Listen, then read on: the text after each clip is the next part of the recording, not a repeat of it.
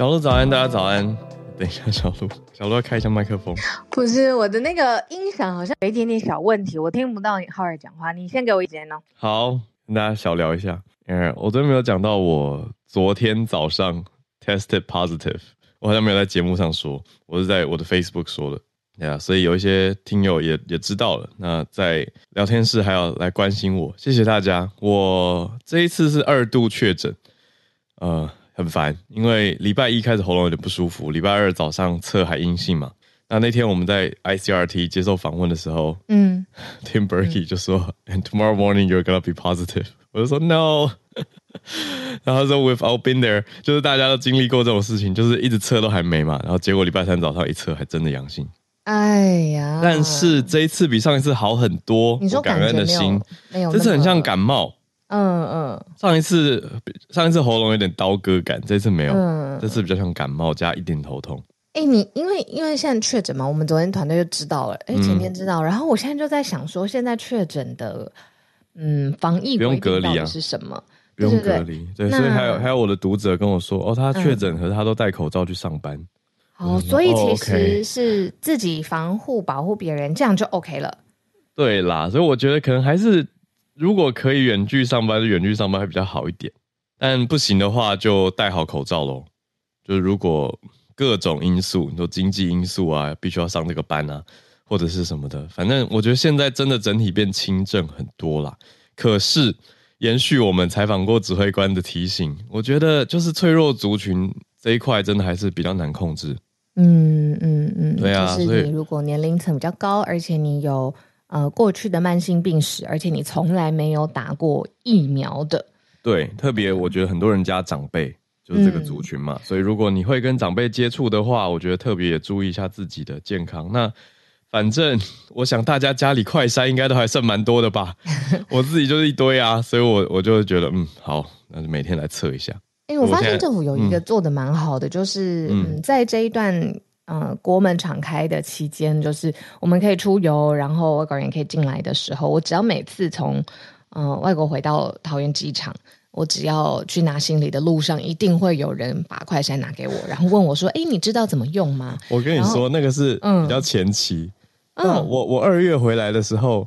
我一回来的时候，他们就直接摆一盒一大桌，哎，在那边，然后写字哦，让大家自己拿，是不是？也没也没有很明显的告示牌，哦、就是墙上有一个张贴，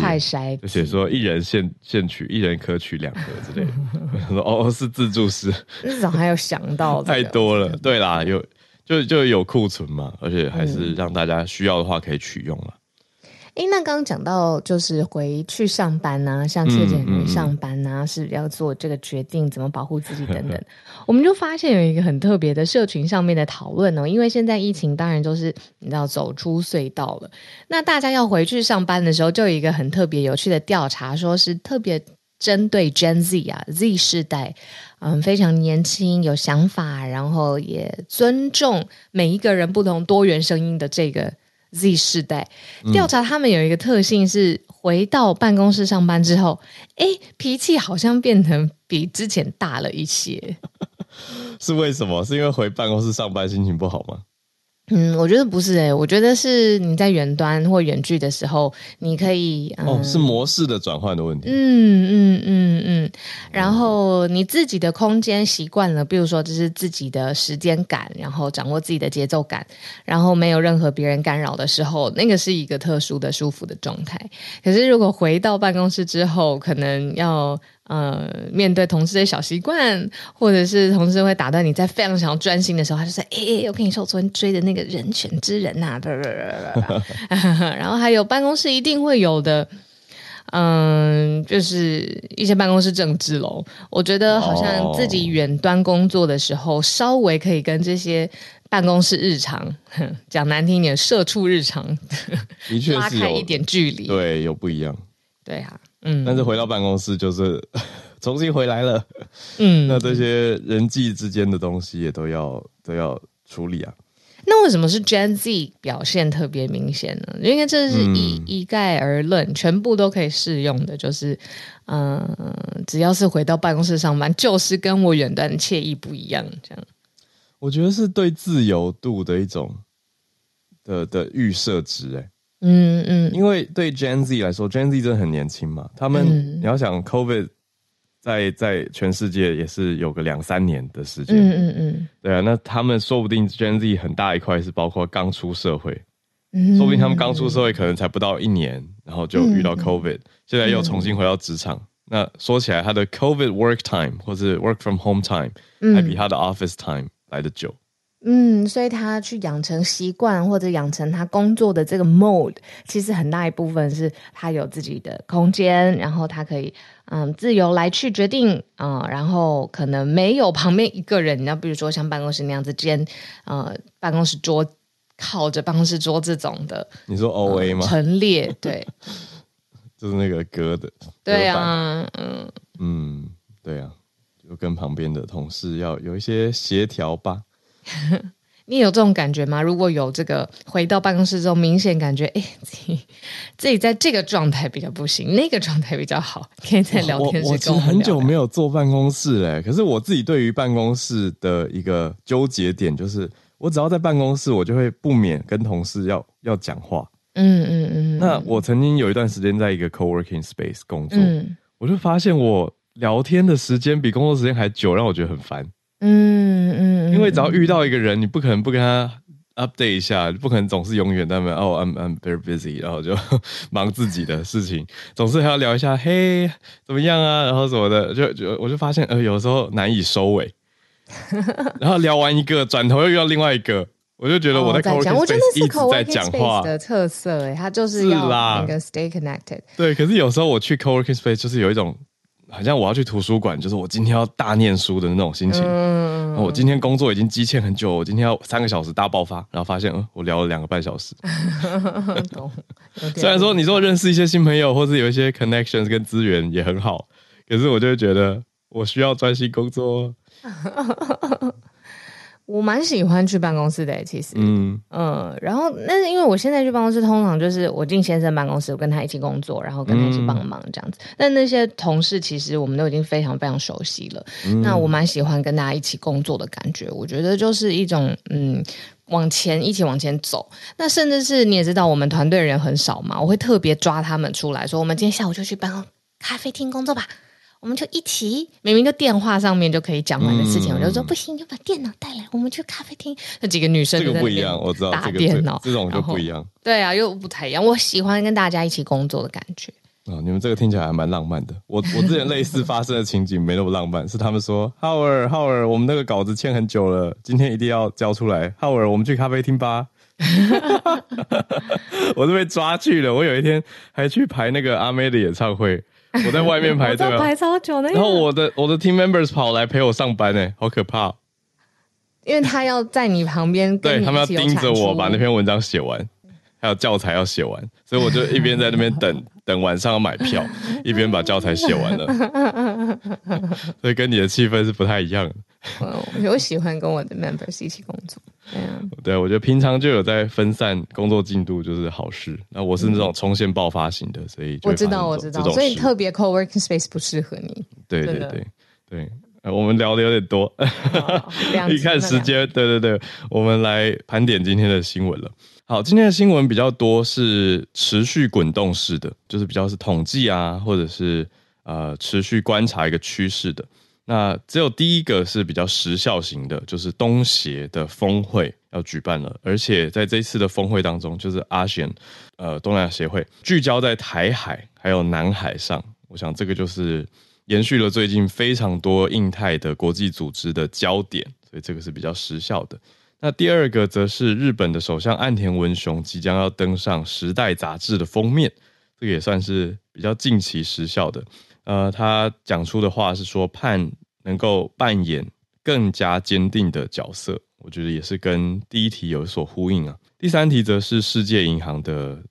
提示或示警，他提到说，印尼有一点二亿的人陷入贫穷的危机，这是统计的一个消息。那最后一题则是普利兹最大的奖落到谁家呢？落到了美联社，美联社做的是一个乌俄战争的。报道，他做了一个深度的报道。我也想借这一题，我们可以再再把眼光关注，去看看美联社一个深度的好的报道是为何会得到普利兹这个新闻界重要大奖的肯定。好，那我们就来从东协开始讲起吧。嗯，东协峰会呢正式登场了。那其中有一个特别注意的。主轴就是台海的问题，还有南海行为准则，到底会不会台海的紧张情势升温？那相关的国家在地缘政治上面想要维持区域安全，怎么找到一个共同的行动方案？那在东南亚国家领袖非常非常在意的问题上面呢，菲律宾总统小马可是他就有说，其实相关的问题呢，就会成为呃这一次 ASEAN。东南亚国家协会峰会的焦点，那他是亲自告诉记者，就说这个其实呢已经是大家同意了，区域问题绝对是非常非常核心重要的，而且这个也决定相关的呃 power orders。那这个呢会是他们在整个峰会上面抛出的最重要的议题。那这一次呢是第四十二届的东协峰会呢会在印尼一个叫做东努沙登加拉省。里头登场，那小马可是呢就会在这个峰会上面去抛出议题之后呢，希望大家各个参与的国家当中可以敲定南海行为准则，而且他非常有毅力、很决心啊。他说，在敲定行为准则之前，嗯、他希望一定要赶快决定出来，否则争端不会平息。那当然，菲律宾自己本身也面对来自北京的威胁哦，包括了相关的他们。定调是危险动作或是侵略性的策略，嗯啊、呃，所以他这一次希望趁着大家呃东协的领袖全部齐聚一堂的时候，特别针对这件事情，所以跟台湾也非常非常相关。对，在上上一次，其实中国有跟东协在二零零一年的时候签订一个叫做《南海各方行为宣言》，那就是零一年已经是嗯非常非常长之前了。嗯、对，我就是针对相关的领域啊。什么国家应该怎么做？安全上面，尤其是你知道南海，它有非常非常多不同的权力划分哦，还有这个领土归属的问题。但是呢，专家分析就是认为说，敲定这些规则不具有约束力，如果没有执行，也没有任何的机制去强制执行，所以这个比较像是说君子之争，呃，君子的约定，就是我真的是在。这件议题上面跟你立场相同，而且愿意跟你一起去完成这件事情，那是非常君子的。可是如果你不是，呃、是对，可是中国的做法有君子吗？我这边就看到中国其实，在地图上画了九段线。你看，就是对啊，呃、有一千五百公里，绵延这么长，它切到哪里去呢？切到越南、菲律宾、马来西亚、文莱、印尼的专属经济区，嗯、所谓的 EEZ。就是 exclusive economic zone，嗯、切进去，然后说近乎拥有这些都是南海的范围。那也中国也说自己应该拥有南海的海域主权。嗯嗯。所以中国的海警跟渔船就常在这个区域移动，而且有的时候会有点威吓到旁边的其他船只，影响。那在国际上是有仲裁的，像东南亚国协的其中一个成员，刚刚提到的重要成员嘛，菲律宾。他们在一六年的时候就有把一个诉讼打到海牙去，等于是一个国际的仲裁啊。那海牙也认定了说，就是国际刑事法庭嘛，就认定说中国在南海的行为是侵犯菲律宾对他经济海域的主权权利。嗯嗯，而且说中国的这个九段性的主张没有历史的权利，也没有法律的依据。所以延续我们刚刚说那个二零零一签的宣言，到后来二零一六。被国际法庭判了这个菲菲律宾受到中国侵犯，对呀、啊，到现在二零二三对照下来，对啊，所以还是在东协的重要议题里面。嗯，那我觉得我们第一题跟第二题，就是其实我看到了一个特别的脉络，就是其实现在在各个区域当中啊，你如果划分整个地图摊开来，在不同的区域当中，呃。权力的平衡是一个，然后另外呢，在这个区域当中要达到平衡，谁会是？发言的权力最大，而且分量最大的，我觉得现在各个国家似乎有意趁这个整个中美角力非常非常激烈而且白热化的时候，把自己的角色扮演好。比如说像呃东协的峰会，接下来我们一定也会看到呃各个领袖他们想要呃展现自己的国家的特殊进步，然后还想要特别有分量的地方。那刚好到第二题，我也看到一模一样的操作的模式，呃，可以符合。合这样子的行为特征。我们要聊的是日本，日本首相岸田文雄呢，最近发布了一张照片，这张照片呢是刊登在《时代》杂志在五月二十二号到二十九号的封面上面。可是呢，它有一个特别时代的意义，因为呢，它的主题是岸田文雄让。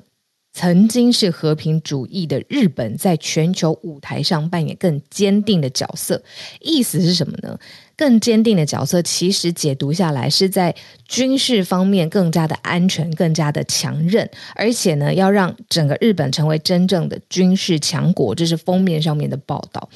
那所以其实，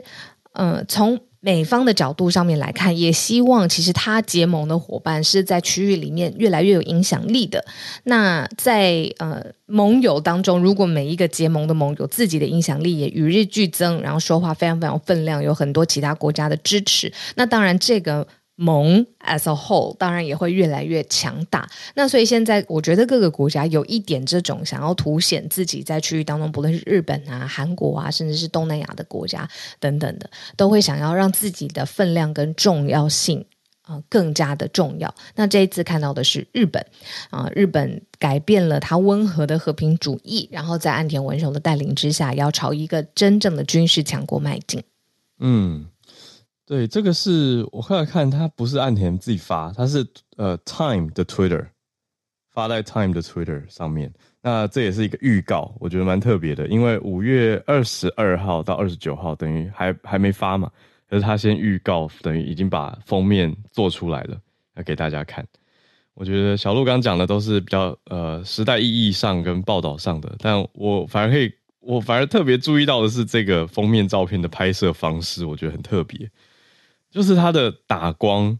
是故意让你半边脸，大概三分之二张脸是亮的，可是留三分之一张脸是暗的。嗯，这个通常是电影要呈现一个比较复杂的人性、复杂的角色对的时候才会用的这种光线的方式，因为通常会全脸亮嘛，就是一个光明正向的角色。可是我觉得这一次的拍摄，摄影师应该有他的想法啊、呃，应该是想要呈现日本首相岸田文雄他面临到的。复杂的角色，那另一方面是我觉得也修图修的很少，就是要不然就是刻意的呈现出很多脸部的纹路，我觉得看起来比较有历练、有沧桑。嗯嗯，时代啊，沧桑啊，嗯嗯、呃，努力的感觉这样子。对啊，所以我觉得是对诶亚洲领袖来说蛮特别的一个摄影呈现方式。嗯。封面上面真的有这句话，我觉得呃很很很有力耶，就是 “Make his country a true military power”，真的是一个真正的军事强国，就是这真的是很不一样。嗯，嗯，所以安田文雄即将登上《时代》杂志的封面了。那里头的，因为现在还没有出刊嘛，但是里头可以从它的标题啊、它的方向去知道，说日本希望在全球当中扮演更坚定的角色。嗯嗯嗯，好，我们关注到第二个。题目也是在亚洲，那第三题还是在亚洲，只是从世界银行的角度公布了一个市景哦。那也来到东南亚，讲的是印尼的一点二亿人会陷入贫穷的危机。嗯，其实我们之前有讲过，在印尼的，因为加上。疫情，然后加上自然的气候变迁，或是自然的灾害，其实经济衰退一直非常非常的严重的。那现在印尼的总统呢，叫佐科威，他上任之后呢，他优先施政的顺序项目之一，最重要的就是消除贫穷。但是世界银行就有指出说，接下来这个。一点二亿人陷入贫穷当中，其实是很大的一连串的连锁的效应。所以，世界银行就呼吁印尼的政府，在整个解决贫穷上面的问题上面，一定要更加的努力啊！尤其是，其实雅加达有非常非常漂亮、奢华、上流阶级的一面，也就是说，在这个地方上。贫富差距是非常非常严重的，嗯，所以呢，嗯，不仅是哦有庞大的人口面临的贫穷问题需要立即被改善，整个贫富落差还有差距上面造成的衍生上面的社会啊民生上面的问题也是相当重要的。嗯，呃，世界银行有数据点出来说，截到去年为止，说只有不到百分之一点五的。印尼人生活在世界银行制定的贫穷线以下啊，这个是每天一点九美元啊，那这个已经远低于二十年前了啦。二十年前是百分之十九的印尼人是生活在贫穷线以下的。嗯，哇，所以这个比例是将近五分之一。可是现在已经，嗯、意思是说已经进步很多，已经消除很多贫穷线的问题。那当然不能只看这个每天一点九美元啦，因为物价啊，还有很多其他的影响也都会有有所持续跟变化嘛。但总之看到的是印尼。有在消除贫穷的问题，可是问题是，世界银行也点出说，百分之四十的印尼人，他们认为自己是呃，或者是被列在了，不是认为，是被列在 economically insecure，就是经济上比较不安全的状态。意思是他们相对脆弱，所以如果遇到疫情的冲击比较大，或者自然天灾，还有经济的衰退的时候，就会陷入贫困。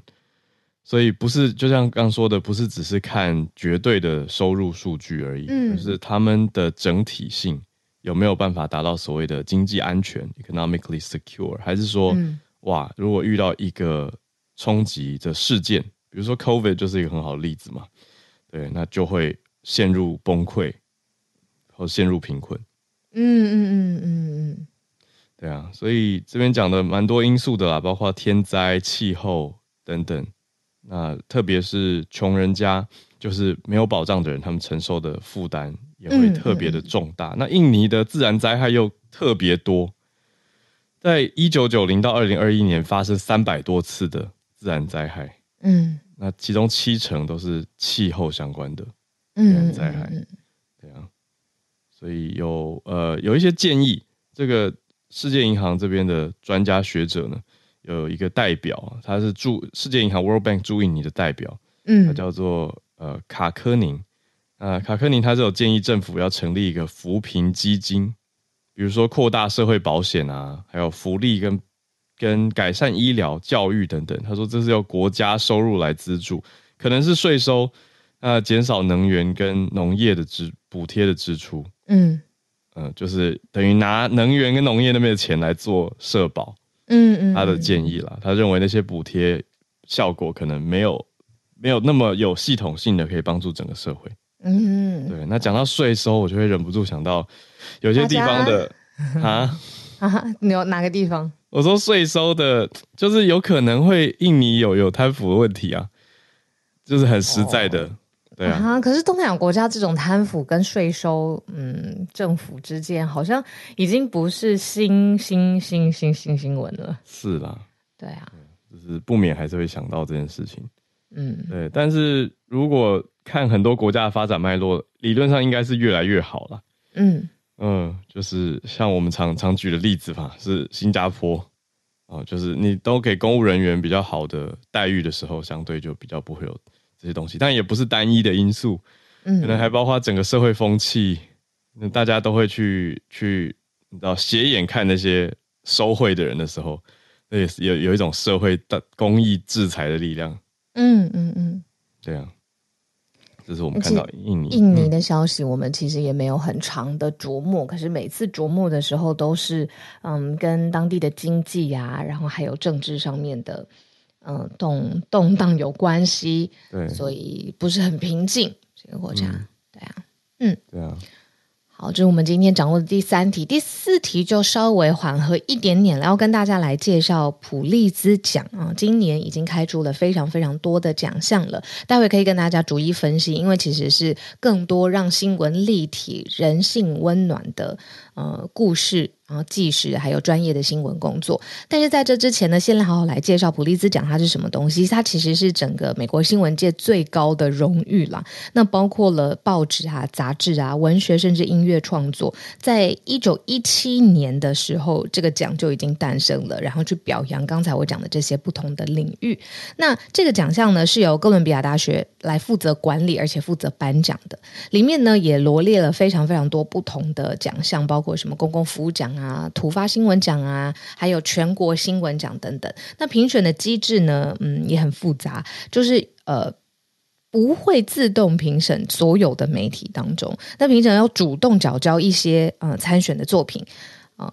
评审只会评主动缴交参赛的这个作品，但是呢，最后会颁出奖项，就是二十个奖项，每个获奖者呢都会得到证书，还有一万五千元的奖金。对，嗯、所以它是代表讲金跟讲座，其实都嗯，我觉得是一个象征性的意义。但是普利兹奖，他这件事情拿到了之后，在新闻界上面，这真的就是一个无上的光荣。好，那就讲一个好了。就是其实这些东西我们呃之前都有讲过，但是呢，他怎么把它变成一个真的有生命的生命力的报道？讲到这个得奖的一个《华盛顿邮报》的一位记者，他报道了就是罗诉韦德案。我们之前有说，就是美国最高法院的呃堕胎的裁决。那整个新闻报道是记录最高法院推翻呃。是堕胎的自由裁量权，所以呢，一名德州的少女她没有办法堕胎，就产下了双胞胎了。这样子的整个纪实的报道获得了全国报道奖。另外呢，《洛杉矶时报》有记者去披露说，他市府的官员呃有一段对话当中是带有种族歧视的。那这样子的秘密录音被公开来，就拿下了突发新闻奖。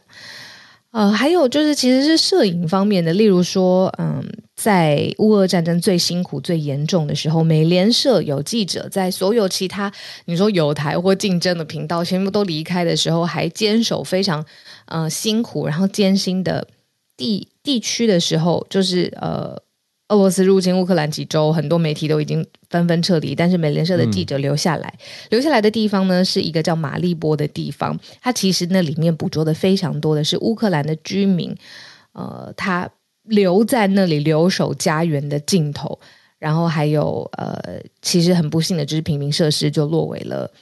被攻击的目标，但这些都被镜头记录下来。所以呢，美联社它也有获得了奖项。对，呃，最高的是美，嗯、也是美联社，就是小鹿刚讲到这个是突发新闻摄影嘛。但最高的奖项，一般大家公认是公共服务奖。嗯，嗯，那也是美联社，但是不同的记者，他们是深入到乌东的，呃，乌克兰东南边的，嗯嗯，就是刚刚讲的马利波，它是港口大城。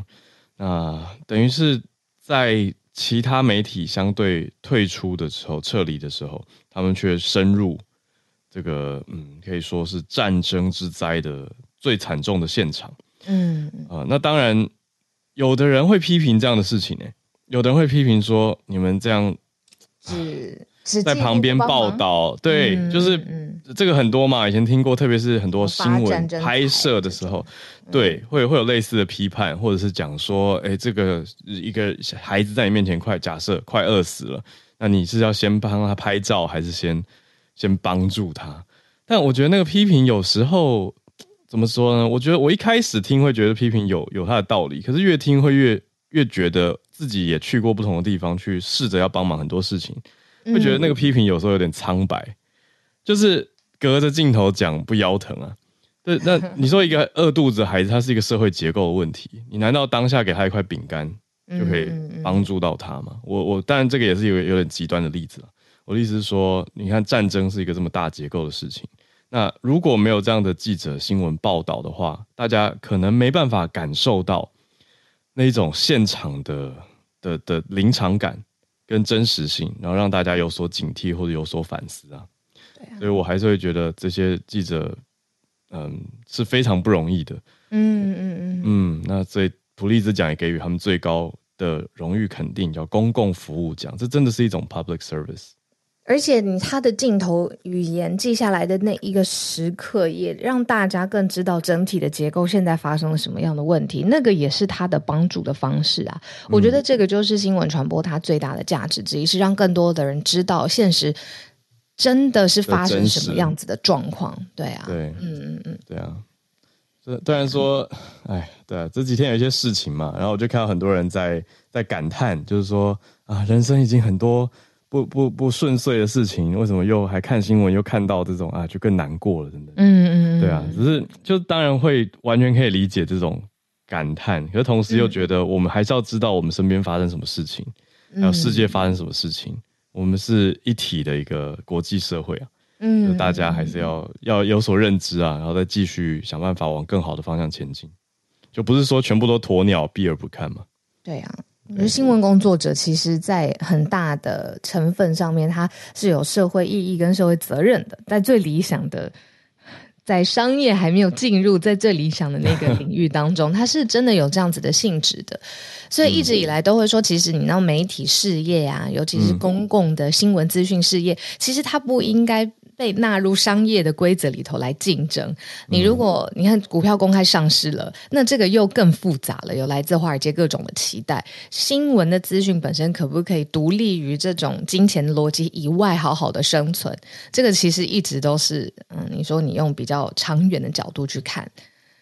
新闻 as a business 是不是合理的？嗯嗯，对啊。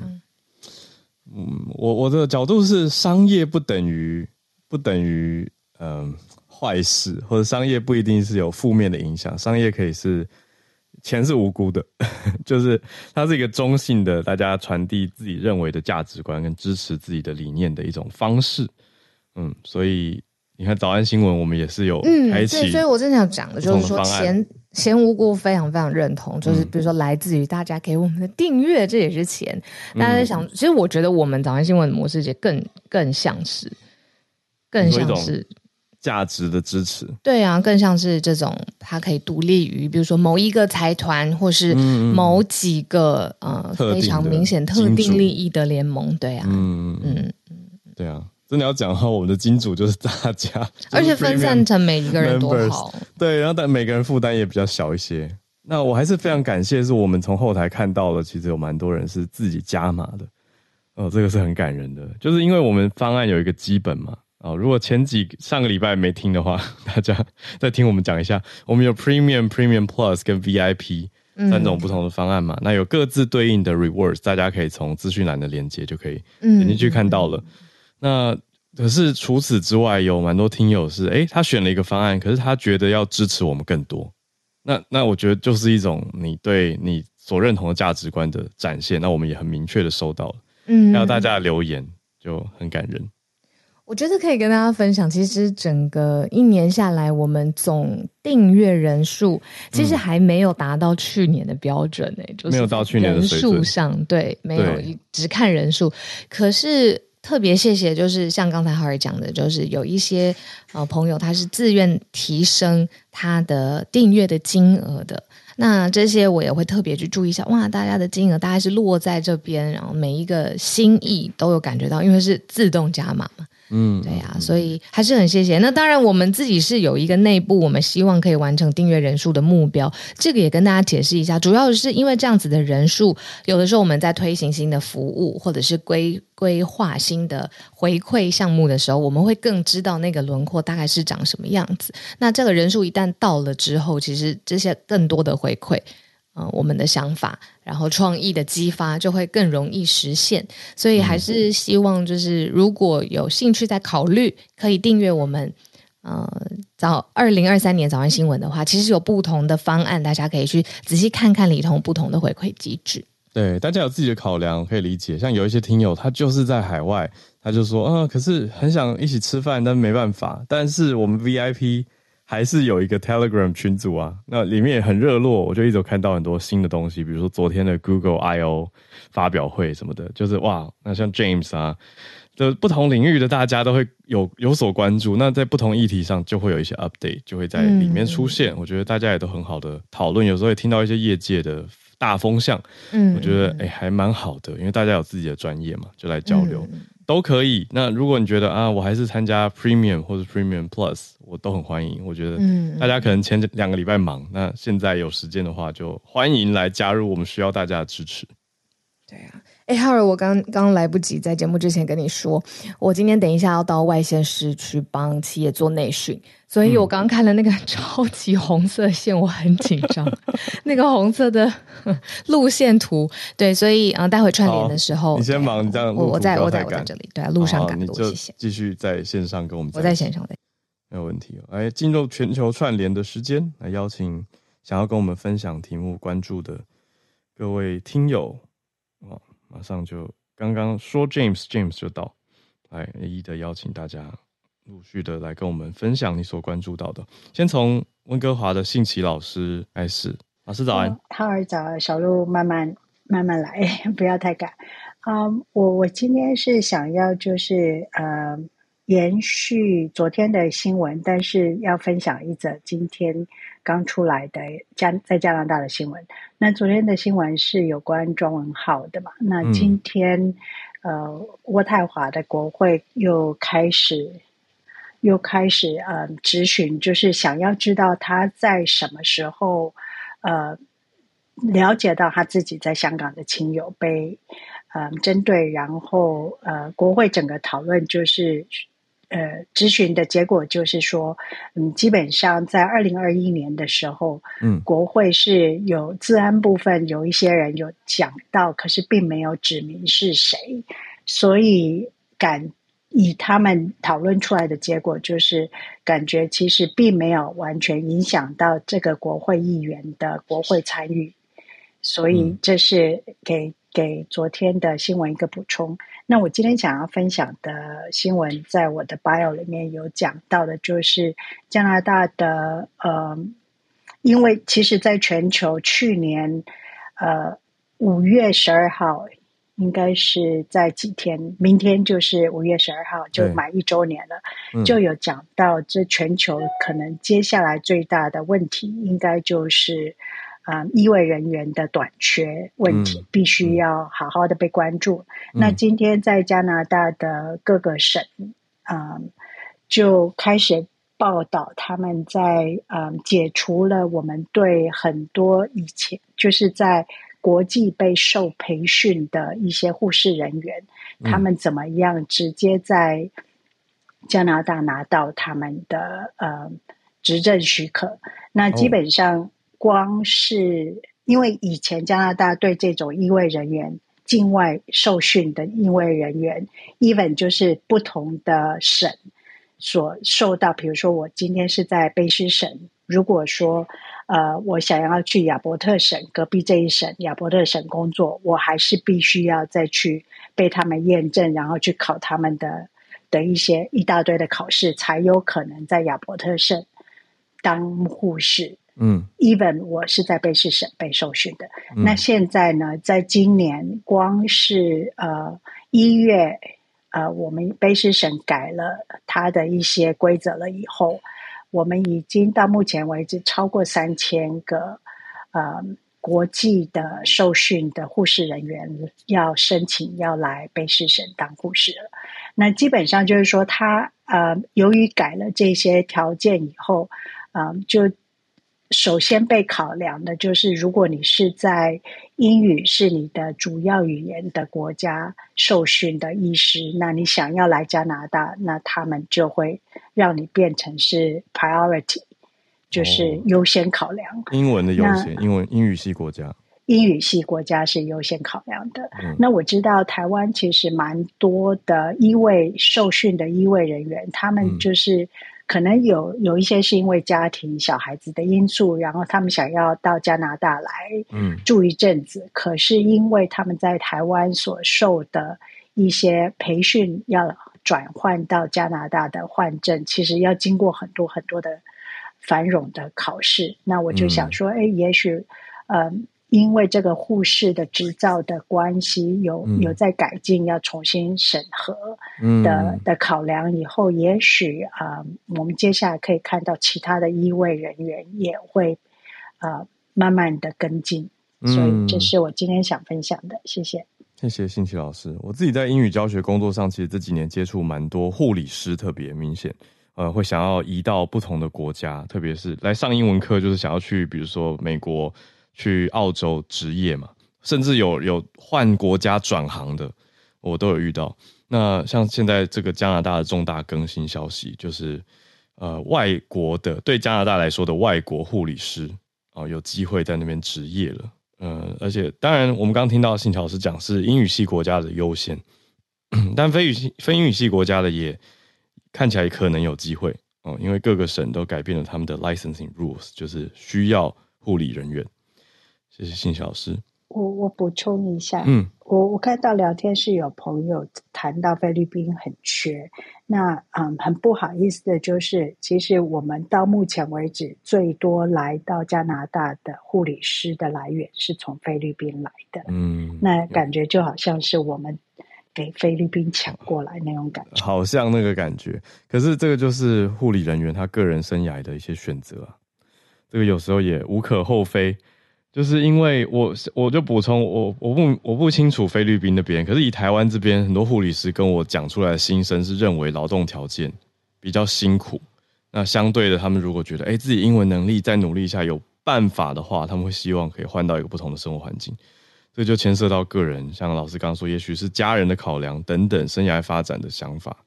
对啊，那当然你说换一个国家职业，我觉得背后那个辛苦可以想见，阻力是很大的。哦，可是如果你的动机很强的话，我觉得就会突破吧。哦，所以这个加拿大的新消息，谢谢信奇老师的串联分享。那我们再继续连线到花莲的乐律书叶老师，老师早安。早，浩尔早，小鹿早。刚刚听到信奇老师在讲那个护理人员哈，补充一下，嗯、因为。慈济大学其实有护理系哈，所以常常听到关于台湾的护理人员。嗯，事实上，因为劳动条件，还有就是在医院里面的这个要叫什么 hierarchy 啊，阶层嘛，某种程度上的阶层的问题，嗯、所以造成说，我曾经听过最可怕的 comment 是说呢，在台湾的护理师只要能够做到第二年，就可以算资深。啊，有到这个程度吗？还是每个地方也许标准不同？可能是标准不同啊，但是就是说，那是我印象最深刻的评语哦。那听起来蛮可怕的，嗯，对。然后再稍微讲一下，就是说，但是政府解决这个的方法其实还蛮天兵的，我觉得，就是他们的想法就是扩大护理系的招生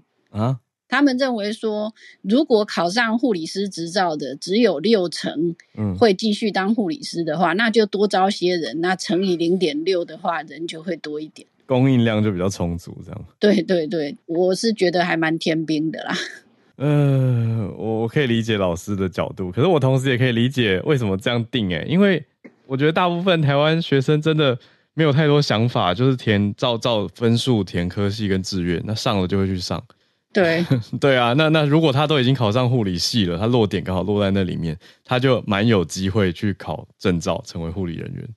是，所以的确好像数字上可以解决问题，可是我懂老师讲的点，嗯、就是实物上你你又没办法真的解决说护理人员的劳动条件跟他的那种职业选择，因为你说那四成的人去哪了？不考的，他们就是另谋他救啊。对啊，其实我们在花莲就有看到蛮多前护理师。嗯，现在在做其他的工作，这样子。嗯，好，那今天要分享的是一个大概从来没有在这里被提过的国家，就是厄瓜多。嗯，那厄瓜多最近发行了一个加拉巴哥群岛的保育债券。嗯，主要是为了要解决他们的经济问题，因为他们从保守派的总统在二零二一年上任以后呢，国家就持续的动荡，然后现在国会也打算要弹劾这个总统。嗯。所以就造成说呢，他们的信用平等被评到垃圾等级，非常非常低。对，那所以为了要解决这个他们国家的财政问题呢，他们就推出了一个加拉巴哥群岛的保育债券。嗯、那这个债券为什么会有市场呢？主要是我想，如果有读过达尔文的故事的人，应该都知道加拉巴哥群岛。就是达尔文在加拉巴哥群岛上面呢，观察当地的动物，嗯，跟南美洲大陆上面的类似种类的动物，然后进行比较以后呢，产生了它的演化论的根基。是，所以这个加拉巴哥群岛其实已经是联合国的这个教科文遗产。嗯，有读过他以前那个小猎犬号的手札，对一些相关记录。对，那每年也有非常多的观光客来这边看达尔文的乌龟啦、达尔文雀啦 等等这些。但是把它做成债券，然后卖给银行吗？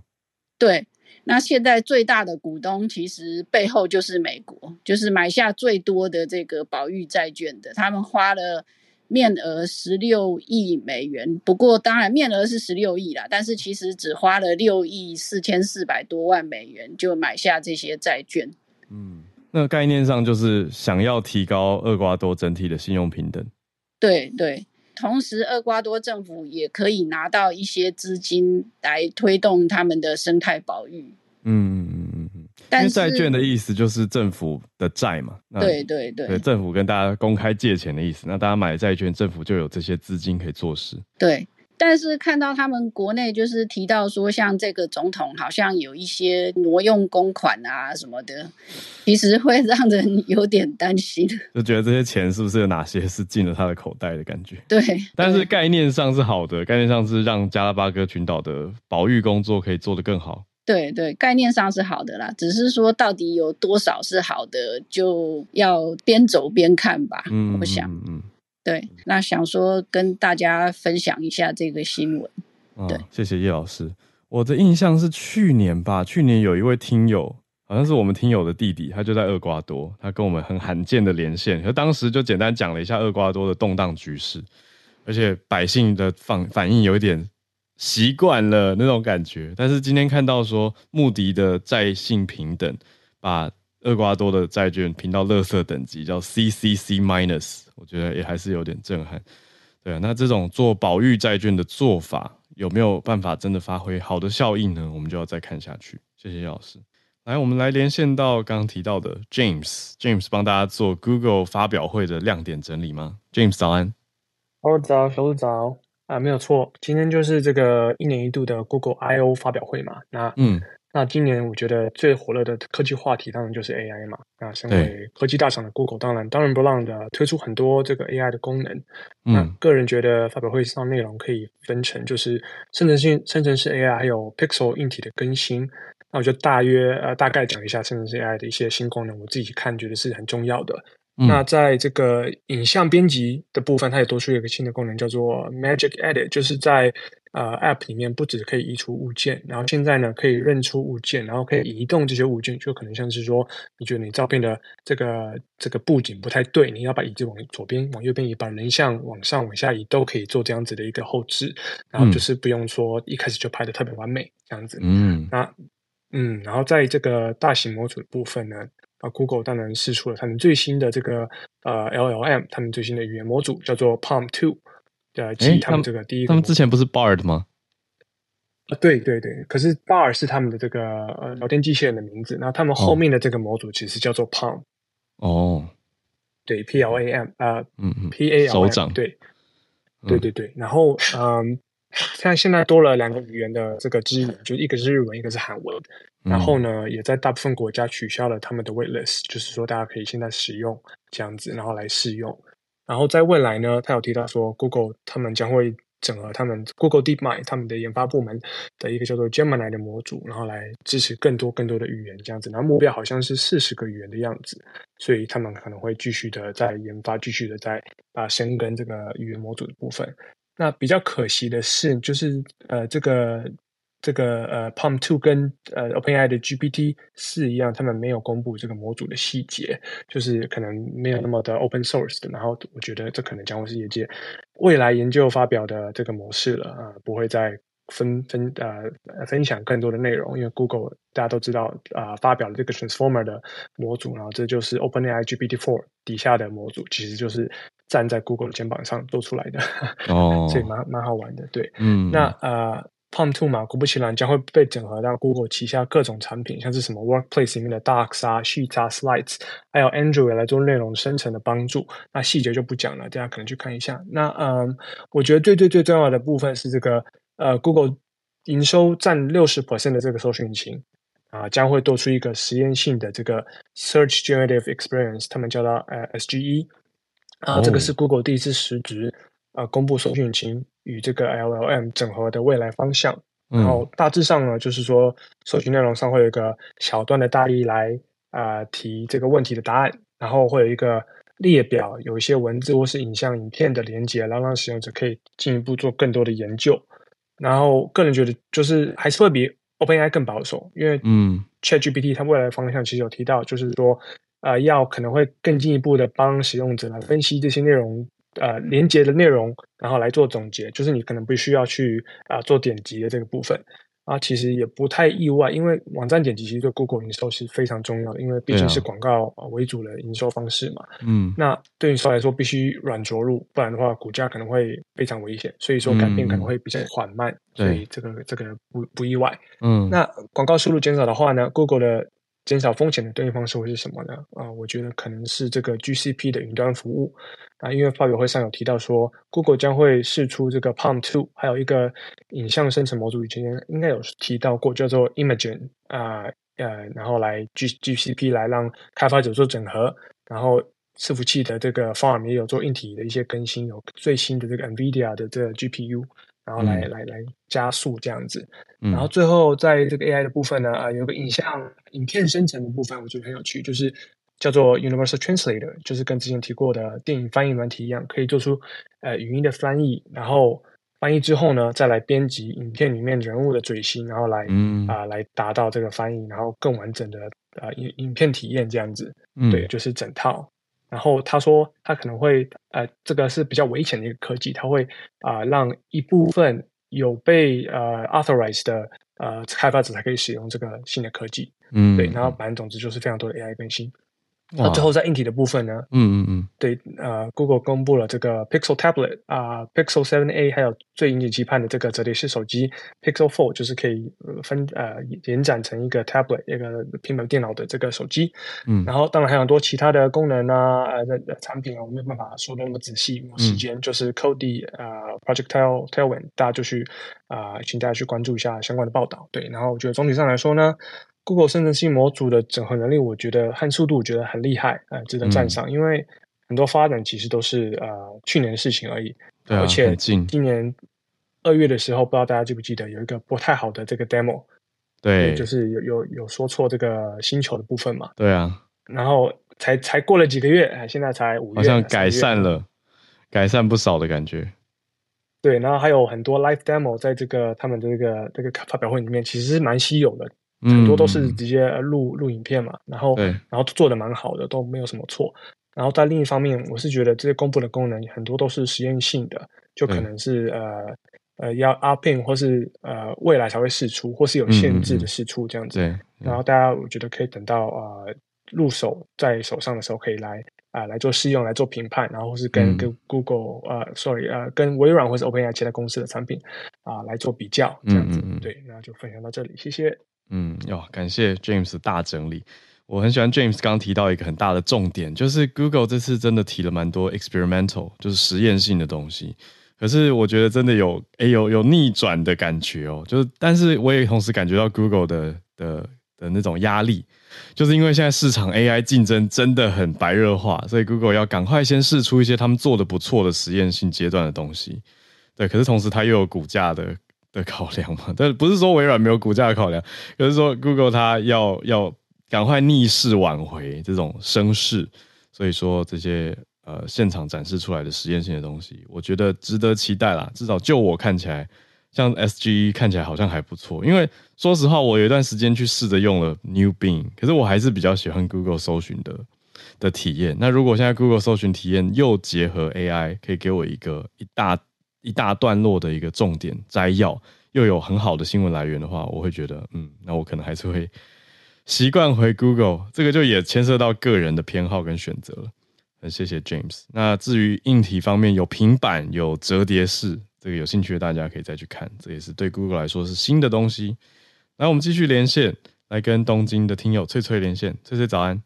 早安，小早安啊！然后先感谢一下黄金周，还是有听友来找我玩，谢谢大家。哇，对对对，黄金周还在过吗？还是已经结束了？已经过了，但是就是上个礼拜嘛，礼拜大概四位吧，嗯、我没记错的话，有四个不同组队来找我，嗯、谢谢大家。好.那因为刚刚其实叶老师还有大家都讲到那个，就是然后现在各个行业都缺护士，也缺我们服务业也缺。那现在在日本的话，其实所谓的保姆，或是我们讲幼稚园的老师，其实也是非常缺的。那所以其实现在在嗯、福岛县的郡山市，他们就有把这个保姆这个行业稍微做了一种全新形态的改变。那其实，在二零二零年，就是日本厚生劳动省的调查资料中指出，在日本现在有一百零三万的潜在保姆。那什么是潜在保姆呢？也就是说，他有考过保姆的资格，可是他因为可能很多原因，所以他目前没有在做保姆的工作。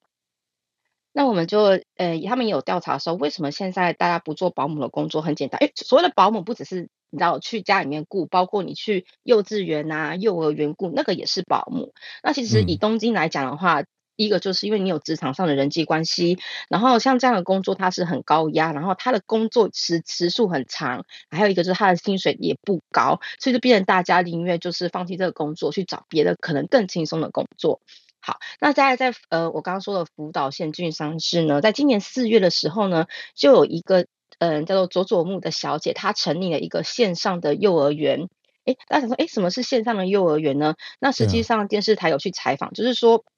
他这个幼儿园，他只收四岁到六岁的小朋友。那方式就是，其实妈妈或是爸爸是在家的，只是可能因为大家有时候你知道，因为很多人是一边在家工作，工作然后一边照照照呃对，就是照顾小孩，不知道做什么事情。那再怎样，你都会有一点，比如说几个小时，就是非常忙到你可能没有办法看顾小孩，那你可能就是对，那你可能就什么平板啊、嗯、电脑丢给小朋友，然后让他看那些影片，对，对不对？嗯，对。那所以他妈妈就是呢，他他们的使用方式一次呢是五十分钟。那就是这些线上保姆，就是我讲有资格这些保姆，他们就是在线上，就是照顾小孩，就是陪他们聊天、玩游戏、折纸、唱歌，这些都是。对，哦、那其实，诶，但是家就是家长是在的，只是说他们可能需要专心在工作，所以他们通过线上请人来帮忙看护这样子。嗯、那这种方式的好处是什么呢？是呃，因为其实我们讲育儿园，就是所谓的呃幼稚园好啊，呃幼儿园好，其实你都要把小孩带到那个场所去。对，那你刚刚是去的这些。交通时间有的时候其实也是很辛苦的，但是这种线上的方式的话，就是哎，你在哪？你在全国各地，你都可以用这个服务。那时间的话，其实也非常的弹性。嗯、那这个好处是，除了是使用者他们本身。的时间也可以很弹性以外，嗯、保姆们因为他们他们可以选择，就他们可以选择任何地方工作，因为这是线上线上接案的感觉。对，所以其实这对于保姆或是说这些呃就是使用的家庭来讲是有双赢的概念，因为我们不用挑时间地点，那你可以在家，你可以在哪里工作都可以。那呃使用的过的家长觉得啊，与其让小朋友一昧去看影片，单方面的去看。还不如透过这种线上，因为他是跟这个保姆对互动式，嗯、那小朋友可以学到很多东西，像是我刚刚讲的，他们可能有说故事、折纸，甚至这个服务最厉害的是什么呢？他有有保姆是在德国，然后会讲英文的，所以他也可以线上教小朋友，就是学英文。对，嗯、所以他这个方式，为什么这个妈妈想要，就是这个佐佐木小姐想要成立这一个服务，是因为她也是一个妈妈，可是她以前工作最忙的时候，有时候是无法看顾小孩，所以她就有一天发想说，哎，如果可以透过线上的方式，那该。有多好，就是大家都可以自由的，就是他让这些妈妈们或是保姆们都可以更自由的选择自己想要的工作的方式跟生活方式。那实际上这个线上幼儿园它也是有园长的，那这个园长他以前就是呃在就是他做了四年的这种就是所谓的幼儿园幼稚园的老师，那也是因为受不了工作压力跟工时太长而决定离职。嗯、那所以他也是潜在保姆这一百万。人的潜在保姆，然后后来就是知道这个佐佐木小这个老板有这个计划，他就觉得感同身受，所以他就加入了这一个计划，就是现在一起在经营这个线上幼儿园。那虽然是今年四月才刚开幕嘛，才多一个多月，可是已经全国各地有三十组的家庭使用。那就像我刚刚讲的，这个保姆呢，也是来自全国各地，说他们有辅导本。本县以外，还有些是在神奈川，还有我刚刚讲的德国，对，所以，嗯、呃，这样的方式其实对于有一些族群，例如说他的家庭、他的先生或是他的家人，可能常常因为工作关系要转调到日本各地，那像这样的嗯保姆，他可能就没有办法在同一个地方持续工作。可是线上保姆的话，他就可以不用选择，就是他一直可以持续这个保姆工作，嗯、也不会因为家人要一个保姆，对，所以其实。嗯、也是希望透过这个方式可以改善，就是像日本也是保姆也好，护士也好，就是就是那很缺人手的情况，用这样的方式，其实可以给妈妈一点点的喘息。就是你知道，真的是五十分钟、一个小时也好，对妈妈来讲，其实都是一个喘息的时间。嗯，对啊。那我会注意到这个消息一部分是因为这个这个报道，这个记者的这个主播是我朋友，然后他贴给我看，说我觉得非常的有趣。哦、那我我觉得用讲了，可能大家还是不知道怎么做，所以我等一下会分享在社团，让大家看看实际上他们是怎么在教小朋友的。嗯，好，那这就是我的分享，谢谢。谢谢翠翠。对，大家可以到脸书公开的社团“全球串联早安新闻”去期待翠翠的贴文分享。我觉得听起来很有趣，诶，就是一个线上保姆，等于某种程度上，如果用使用者观点，就家长的角度的话，它就是比 iPad Parenting 好很多的升级真人版。这是一个短时间的 Parenting，可是是有一个专业保姆用线上的方式去带小孩。那用我自己作为一个线上老师的角度，我会觉得这些保姆的功力也要很强，他才能够一直 hold 住小孩的专注力啊。所以我还蛮期待到时候翠翠分享的那个实际侧拍的媒体看到的角度会是什么样子。那我们今天最后的连线是跟朱小汉。Hello Howard，大家早安。对，呃，这个是来自美国的一条。嗯，到底是政治消息还是娱乐消息，我其实都已经分不清楚了。Oh. 呃，那是来自于纽约州的共和党籍的众议员啊，George Santos，这个桑托斯，他今天被正式逮捕啊，然后并且被这个联邦法院以呃联邦检察官以十三项罪名起诉。那他现在交纳了五十万美金的保释金啊，并且已经是这个就是离开了啊，就是警察的羁押啊。那他自己是呃说这个自己是没有任何罪行的啊，说自己。也是清白的。那 George Santos 最近在美国其实啊名声很臭，而且这个人啊经常被拿来做各种娱乐的笑料。那他是一个巴西裔的美国人。那他在选举的过程当中啊，他是二零二二年，就是去年的期中这个期中选举的时候，成功当选为众议员啊。但是在他当选之后呢，很快就被爆料出他对自己的学历、对自己的身份、经历，乃至于性取向啊，甚至是出身，都有大范大规模的这种造假的行。行为啊，结果导致这个他在众议院之内也是成为了众矢之的啊，同时也成为了美国各路的这个媒体呀、啊，还是这个就是娱乐团体所争相啊，就是嘲弄的一个对象。呃，所以与其说他是一个政治人物，不如说现在已经成为了一个娱乐性的人物啊，就是动不动就要拿他出来骂一骂，甚至今年这个奥斯卡的啊颁奖典礼之上啊，还曾经拿他来这个开玩笑啊。那他现在是，可是他到底做了什么？为什么被逮捕跟起诉？对对，就是因为主要是涉及到他选举的资金，涉及到洗钱的部分，哦，以及就是他在选举的过程当中与虚假的信息对自己进行宣传，这个是涉及到欺诈，所以是十三项罪名比较重的，其实就是在于洗钱还有这个啊、呃、欺诈，呃，所以就是接下来啊、呃，在这个因为现在对他的证据就是指控他的证据还是蛮多的，他口口声声说自己清白的话，但是现在看来对他真的是非常不利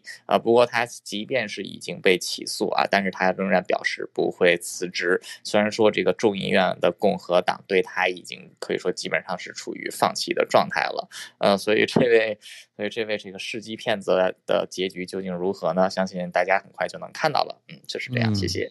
哇，这是最好新当代人物，才三十四岁，的争议真的好多。George Santos，谢谢朱小汉 帮大家介绍了这个美国的共和党，他是。呃，众议员嘛，好，那朱小汉现在都在接待早安新闻之后，也有一个自己的节目，大家可以去关注历史上的今天。那我们节目今天也在这边来到了一个尾声，就明天一转眼礼拜五了，再跟大家继续保持串联啦。我们就明天见，大家拜拜。呃，如果要去参加叶一博的，也要记得礼拜五，对，就是我跟小鹿。好，我们明天见，明天早上先串联，拜拜。